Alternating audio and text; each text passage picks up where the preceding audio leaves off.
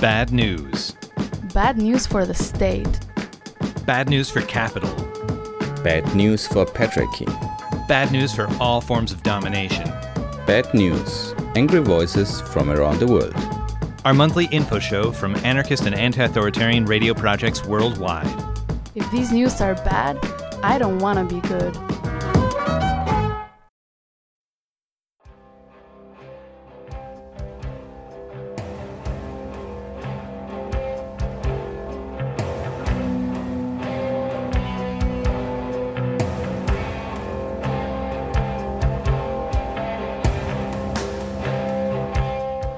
Welcome to the 32nd episode of Bad News Angry Voices from Around the World. In this episode, A Radio Berlin is putting together a show with the following topics.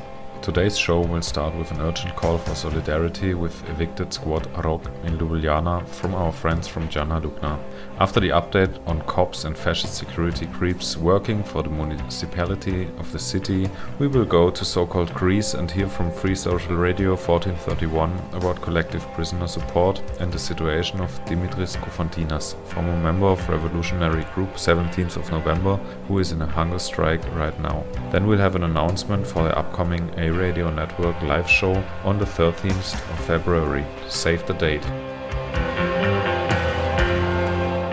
Towards the end of the show, we'll have Elephant in the Room presenting an anarchist estimation of the current situation in just another police state, Russia. Last but not least, we will have a short piece from A Radio Berlin about the life and work of anarchist thinker and revolutionary Pyotr Kropotkin, who died 100 years ago and therefore will be highlighted in a quote from us.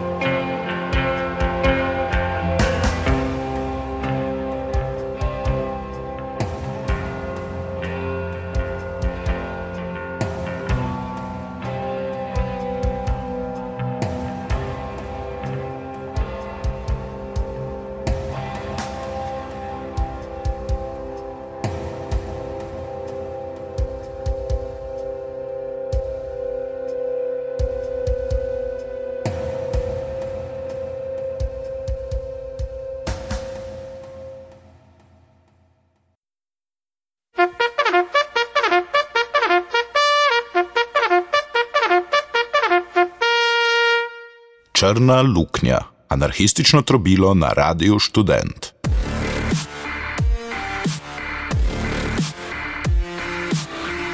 Transnational call for donations and support from Ljubljana. On Tuesday, January the 19th, 2021, the autonomous factory Rog was viciously attacked and subsequently destroyed by joint forces of neo-Nazi linked private security companies and the police. Attack was orchestrated by the municipality of Ljubljana without any warning and without any legal basis.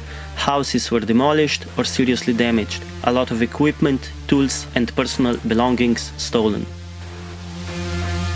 Established in 2006, Autonomous Factory Rog was a social, cultural, and political space which quickly became one of the major nodes of direct social work, migrant solidarity networks, grassroots political research, and action. Together with many other practices, it addressed the needs of the people of Ljubljana. Ljubljana created Autonomous Factory Rog because there was a need for it.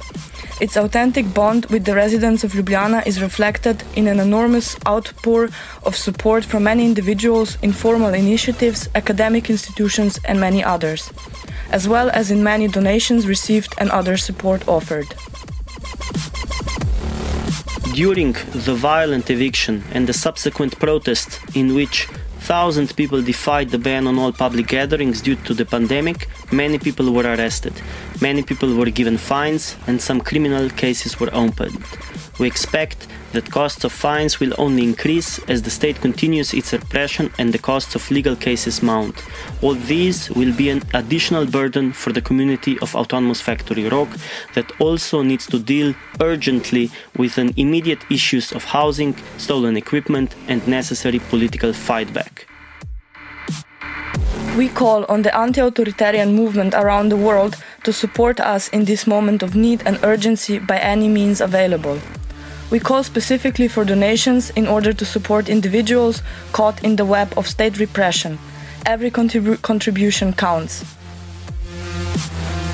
For PayPal donations and for more information about the cases, contact solirok at riseup.net.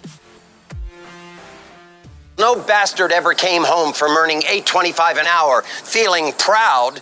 Minimum wage, just a fancy term for industrialized slavery. We're in a war. A war with the privileged. Those aren't streets you're sitting on, they're battlefields. And it is our duty to fight the comfortable and the overfed. So go forth, you sons of bitches. Iz bojišč razredne vojne poroča Črna luknja.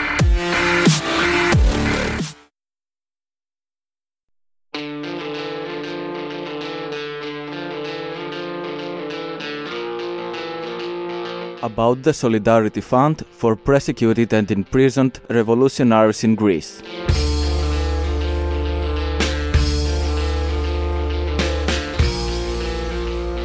The basic aim of the structure is to ensure decent living conditions for the imprisoned comrades through a process that would take place within the political movement thereby taking the material dimension of solidarity a step beyond close family, friendly, and comrade relationships, as well as to help with the immediate coverage of emergencies, such as court expenses and bails for the prosecuted. Yet the actions of practical solidarity and the building and development of communication bridges and united struggles between those inside the prisons and those outside of it remain as priorities of the people who form and sustain the structure. During this crucial period of time for all of us regarding both the spreading of the virus and repulsive mechanisms that the states manages to impose, using the severity of dealing with the pandemic and the assurance of public health as an excuse, it is again extremely difficult to secure the resources to support the material needs of the ones within the walls perhaps it is more difficult than ever. We are going through a particular difficult situation regarding multiple levels, while each and every one of us struggles not only to cope with the consequences of the pandemic, but also keep on fighting. We recognize solidarity to our imprisoned comrades as a mean of the struggle against the state's repression, and we aim at the continuance of the structure's goals through overcoming the obstacles of the state. The slogan, No one left alone in the hands of the state, is becoming more crucial and tangible these days than ever. We urge you to defend it once again in practice. Factual solidarity will again be our weapon. You can find the Solidarity Fund online and help them by supporting their Fire Fund on www.firefund.net slash solidarfund.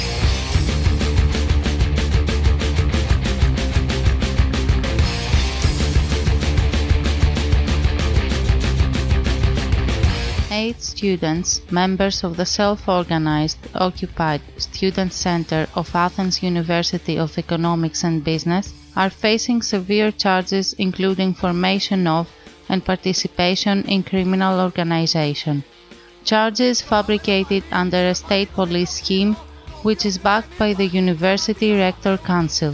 Confirming the loose file, authorities failed to detain the eight comrades due to lack of sufficient evidence, but imposed 3,000 euros bail for each of the four, along with mandatory report of presence at police stations once a month, while the remaining four are left completely free until the trial.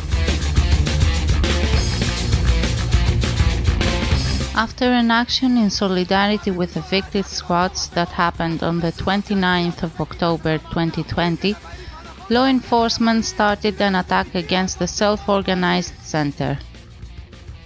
The Greek state is now accusing eight students and members of the self-organized student center for participating in that, making them the main suspects of the legal case which will be taken to court. On the 23rd of December, police sent calls for interrogation to eight comrades, while the brief of the case hadn't been filed or formally handed out yet.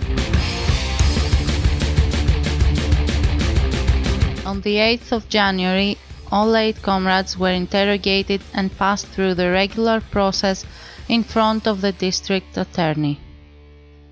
Confirming the loose case file, the authority scheme, and the targeting of students' political identity, the district attorney decided against the prosecution and detention of any of the eight accused comrades. This happened while the comrades faced severe charges such as criminal organization forming, etc. Four of the comrades were left free until the hearing of the trial while the remaining four are obligated to report their presence to the nearest police station once a month and impose a 3000 euros bail until the 19th of January. Additionally, all eight comrades are obligated to be fingerprint and DNA recorded until the trial, which is a new aggressive tactic of the state with several implications. The short period of time given to do so and the coronavirus situation stressing out every economical structure, personal or communal, are creating a threatening situation for the freedom of the four comrades.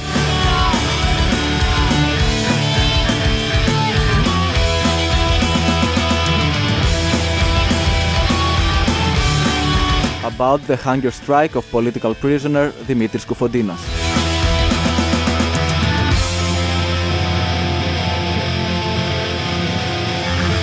Dimitris Koufontinas under the recently voted law that limits the prisoners' lives and blocks life-sentenced prisoners from serving their time in rural prisons was taken without a warning from Kassavetia rural prison and got transferred in Domokos prison. On Saturday, January 16, 2021, Nikos Maziotis, a member of Revolutionary Struggle, and Yannis Dimitrakis, who are in Domokos prison, started a hunger strike in solidarity with Dimitris Koufontinas, until his request to be transferred in Korydallos prison is satisfied.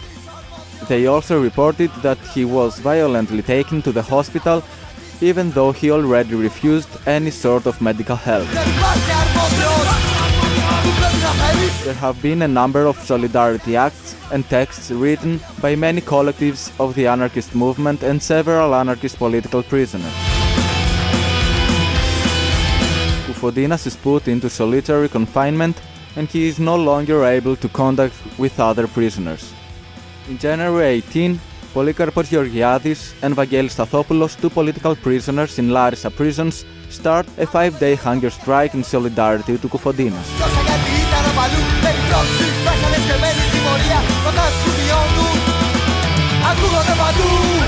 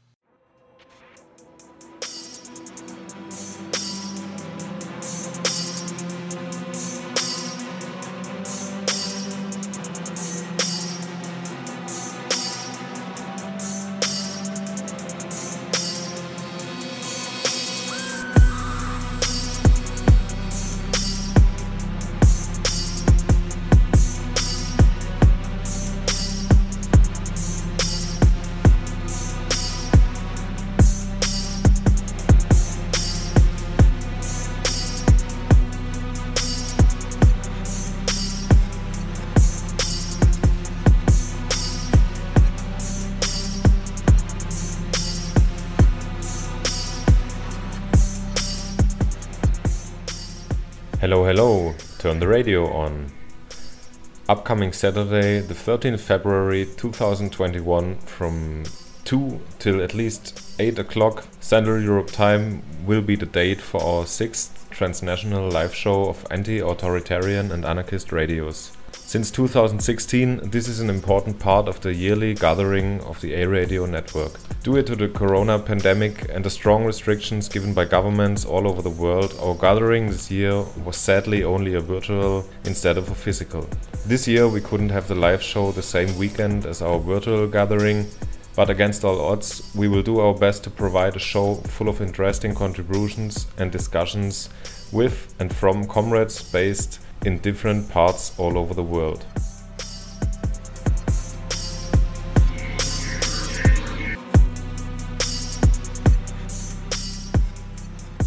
As the main slots of the show, this time we figured out anti prison work, COVID 19 and following repression, the uprise of the far right, and organizing of and around mutual aid. The show will be carried by a transnational and militant spirit, which hopefully is highly infectious. You will find a more detailed schedule, a player for the show, and a link to the live stream soon on a-radio-network.org. So don't hesitate and tune in. P.S. If you want to contribute something or are interested in participating in one of the discussions, get in contact with one of the participating collectives. You can find them again on our webpage a-radio-network.org.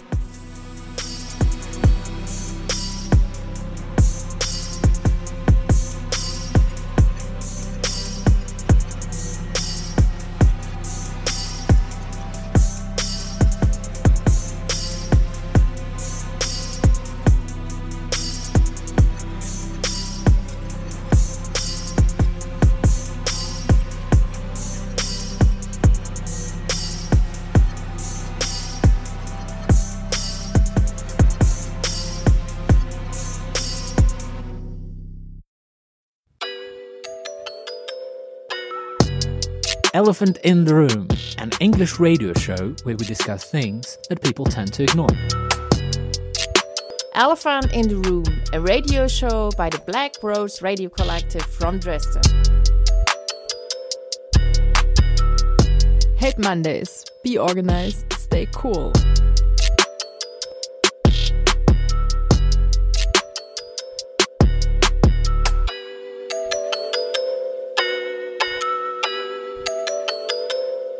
In this episode of Elephant in the Room, we are talking to two Russian anarchists, Tanya and Andrei, who are going to tell us a bit about the recent protest movement building up in Russia.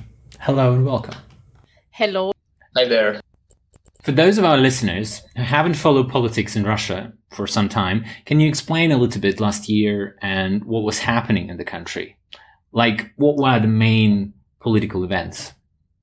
So my main uh, points are the ending of the trial, uh, the network case. Uh, a dozen of anarchists and anti-fascists uh, being uh, sentenced to prison terms from 5 to 18, 18 I emphasize, uh, years just for for reading anarchist books and for uh, assumed plotting against uh, the regime. So they were accused of uh, preparing for acts of terrorism, although um, they claimed that uh, nothing like that actually happened.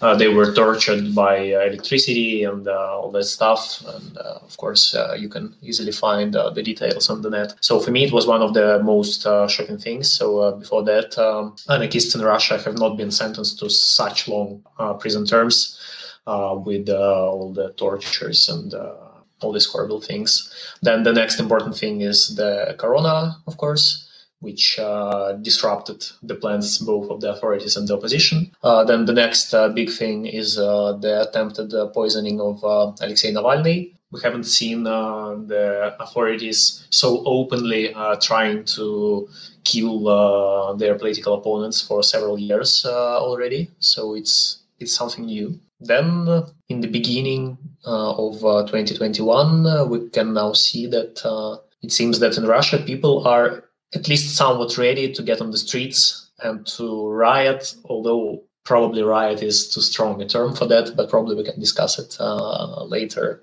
Yeah, For me, it's also the network case, of course. Uh, I mean, the case was shocking for already some years when it started, but I couldn't believe that there would be a decision of the court uh, to give a maximum, like as much as the prosecutor uh, asked for. And uh, one of the other very important um, events, as I think, is the protest in Khabarovsk, which were about uh, the mayor that was arrested. Uh, but at the same time, it's not only about the reason, but it's about the people are ready, and they show that they are ready. Several months in a row, in thousands, go out on the street and protest. And this is very amazing for Russia, or not really usual picture in in this amount. I think in August 2020, Putin and Putin's regime tried to poison Navalny and put some Novichok in his underpants. Um, after that, he was transferred to Berlin, I believe, where he was treated and got better and everything went fine. And I think at that point, Putin was hoping that Navalny will stay in Berlin and will hang out with his new right wing friends from whatever. Uh, but Navalny decided to come back and he came back to Russia a couple of days ago, a week ago or something like that, and was immediately arrested, which provoked this mm-hmm. wave of the protests, I believe.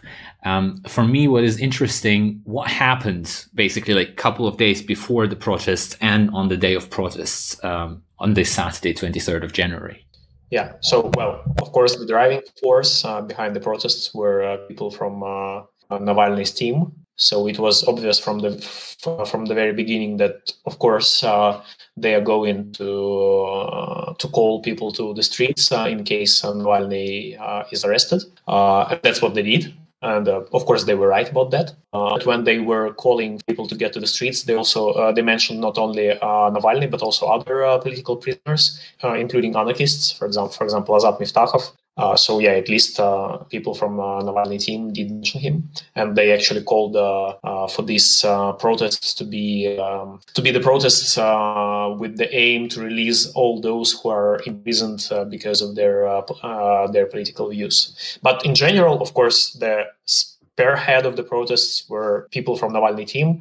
I guess, uh, well, I'm, I'm, not guessing. I I know for sure that uh, the majority of uh, the participants of uh, the protests actually joined them not only because of Navalny but uh, because of uh, general disappointment with the authorities, with Putin, etc. And yeah, of course, lots of them were also enraged by this new Navalny investigation movie about Putin's palace that was another source of uh, participants for these protests yeah, when Navalny was arrested, they directly published the film and called for these actions. And they also called for actions uh, next weekend. We will see. I was talking with several friends from different uh, spheres, and many of them said, yeah, nearly everybody, close friends of mine, were on the protest. I know that the, it's not people who are in some Navalny groups or something. They're just sick of it, of this richness uh, pictures. And the thing is also that Navalny was always criticized of not doing a film film about Putin. He was doing thousands films about everybody around and their corruption. And this is finally,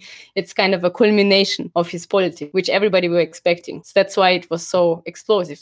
Okay. So, and what happened at the day of the protest? Whew.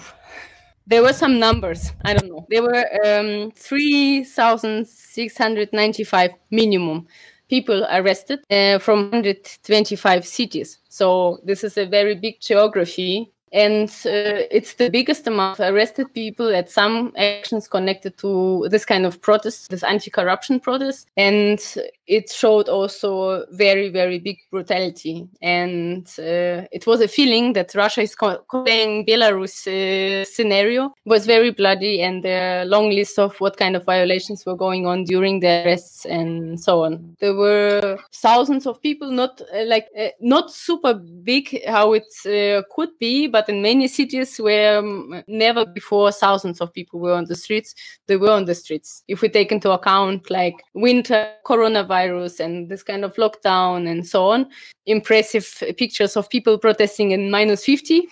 I'm, in fact, I'm not sure that the police uh, violence was that brutal, as you're saying. So, uh, I mean, it was more or less usual to Russia. So if we compare uh, what happened uh, in Belarus on, uh, in uh, August and later. Uh, things happening in Russia were much less brutal. Uh, several dozens of people uh, were uh, beaten, but considering that tens of thousands of people were participating in the in the rallies, that's not that big. I mean, it's not not something. It, of course, it can it can't be uh, it can't be forgiven, and it's still police brutality. But uh, the, the sheer amount of that is certainly not to be compared with what happened in Belarus, for example to my opinion, uh, the protests were important. Uh, they were uh, uh something which should be analyzed and studied, uh, but uh, they were not kind of revolutionary or something like that. You already mentioned the movie that Navalny made, and we were talking a little bit about him being arrested as a trigger for the whole protest movement. However, Navalny is not your average good liberal fighting against bad dictatorship. He's quite right wing and in certain circles considered to be an extreme right. Um, he joined several times Nazi demos called Russian March. I, I, checked out one interview he gave recently to Echo Moskva, where he said um, he still believes in his political ideas from back then when he was joining the Russian March. And after victory, he promised there will be a bigger and really free Russian March, like proper, not a marginal somewhere on the outskirts. Taking all that in account, are the people on the streets just Nazis who are, you know, want to go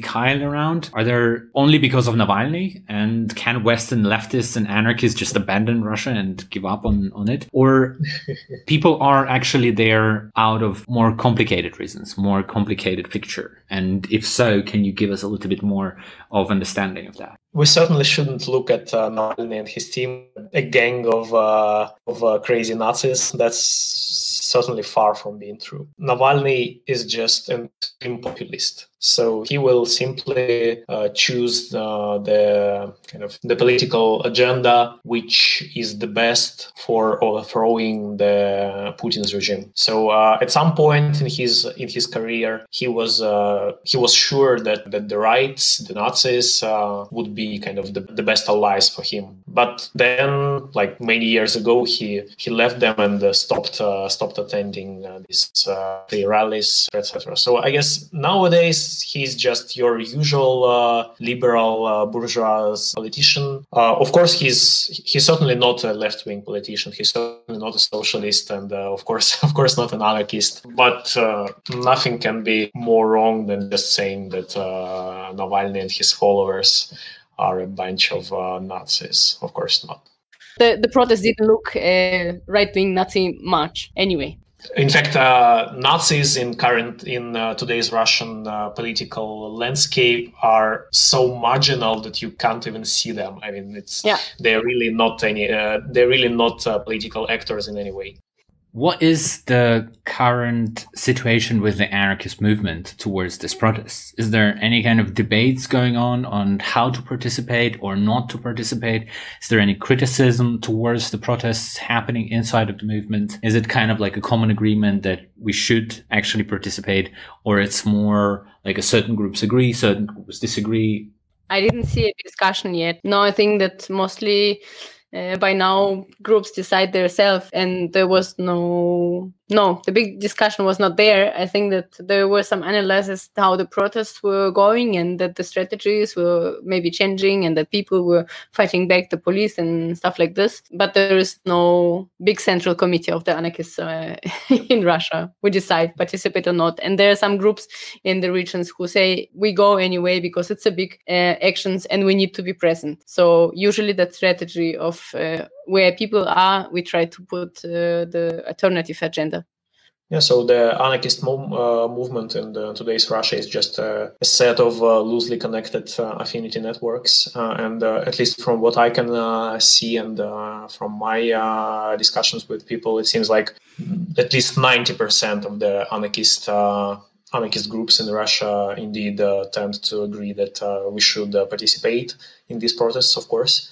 Some or some people maybe said something like uh, well probably we might ignore them but we are not sure. So i haven't i haven't actually seen any prominent figures in anarchist movement who would say that uh, we shouldn't participate in this movement. Uh, although this is the case for example for uh, the left-wing uh, movement. So within the hardcore marxist etc there were some groups who actually uh, publicly stated that uh, this is a liberal protest and we will not join it by any, uh, any way. we will not uh, play as uh, liberals Muppets or something like that. But I haven't heard anything like that from, from the anarchists, and I'm glad it is like that. Okay, thanks a lot for your interview. Do you have actually something to add just to the listeners? It's important to fight Putin not only in Russia because it's, I mean, Russia is influencing a lot in the world. And this is the country with a nuclear weapon. This is the country who is up to start wars wherever they want to start wars and killing people outside the country who are oppositionary or I don't know what uh, traitors uh, from their point of view. And uh, it's a big state and important uh, from political point of view, which is spreading such a crazy, perverse uh, values and calling anti-fascism, mm, which is nothing to do with anti-fascism. And uh, this is just not only the Russian topic. This was a shortcut of one hour radio show. The full version you can find at and.notraces.net. Many people have had an influence on our anarchist thinking. One who also had a significant impact on it was Peter Kropotkin. Born in 1842, Pyotr Alexeyevich Kropotkin left his aristocratic background behind as a young man and devoted himself as a geographer to the study of land, nature, and people. I wish none of this had happened. So do all who live to see such times, but that is not for them to decide. All we have to decide is what to do with the time that is given to us. The injustice of the Tsarist system slowly maturing socialist attitudes, and his own research into mutual aid in the human and animal worlds. Mining communities are being bullied just like we are. What they need is cash. Yeah, because the miners have always come to our aid, haven't it they? It doesn't matter. It's the right thing to do. When you're in a battle against an enemy so much bigger, so much stronger than you, but to find out you had a friend well, that's the best feeling in the world. You are not alone. As well as his encounter with the anarchists of the Jura Federation in Switzerland, eventually led him to become an anarchist himself. Didn't let us down after all, Captain. No, he did not, son. He did not. One of the central theorists of communist anarchism, Kropotkin died in 1921, exactly 100 years ago. It's a Ravager funeral. Yeah! To mark the occasion, at the A Radio Berlin, we present a selected quote each month. Enjoy. We are often reproached for accepting as a label this word, anarchy, which frightens many people so much. Your ideas are excellent, but, we are told, this word brings to mind the negation of order and consequently the idea of disorder or chaos. Order is slavery, thought in chains, the degradation of the human race maintained by sword and lash. It is the sudden death by explosion or the slow death by suffocation of hundreds of miners who are blown up or buried every year by the greed of the bosses and are shot or bayoneted as soon as they dare complain. Finally, order is the Paris Commune drowned in blood. It is the death of 30,000 men, women, and children, cut to pieces by shells shot down, buried in quicklime beneath the streets of Paris. It is the face of the youth of Russia, locked in the prisons, buried in the snows of Siberia, and in the case of the best, the purest, and the most devoted, strangled in the hangman's noose. Disorder, what they call disorder, is periods during which whole generations keep up a ceaseless struggle and sacrifice themselves to prepare humanity for a better existence. in getting rid of past slavery. It is periods during which the popular genius takes free flight and in a few years makes gigantic advances, without which man would have remained in the state of an ancient slave, a creeping thing, degraded by poverty. Disorder is the breaking out of the finest passions and the greatest sacrifices. It is the epic of the supreme love of humanity. The word anarchy, implying the negation of this order and invoking the memory of the finest moments in the lives of people. Is it not well chosen for a party which is moving towards the conquest of a better future? Thank you.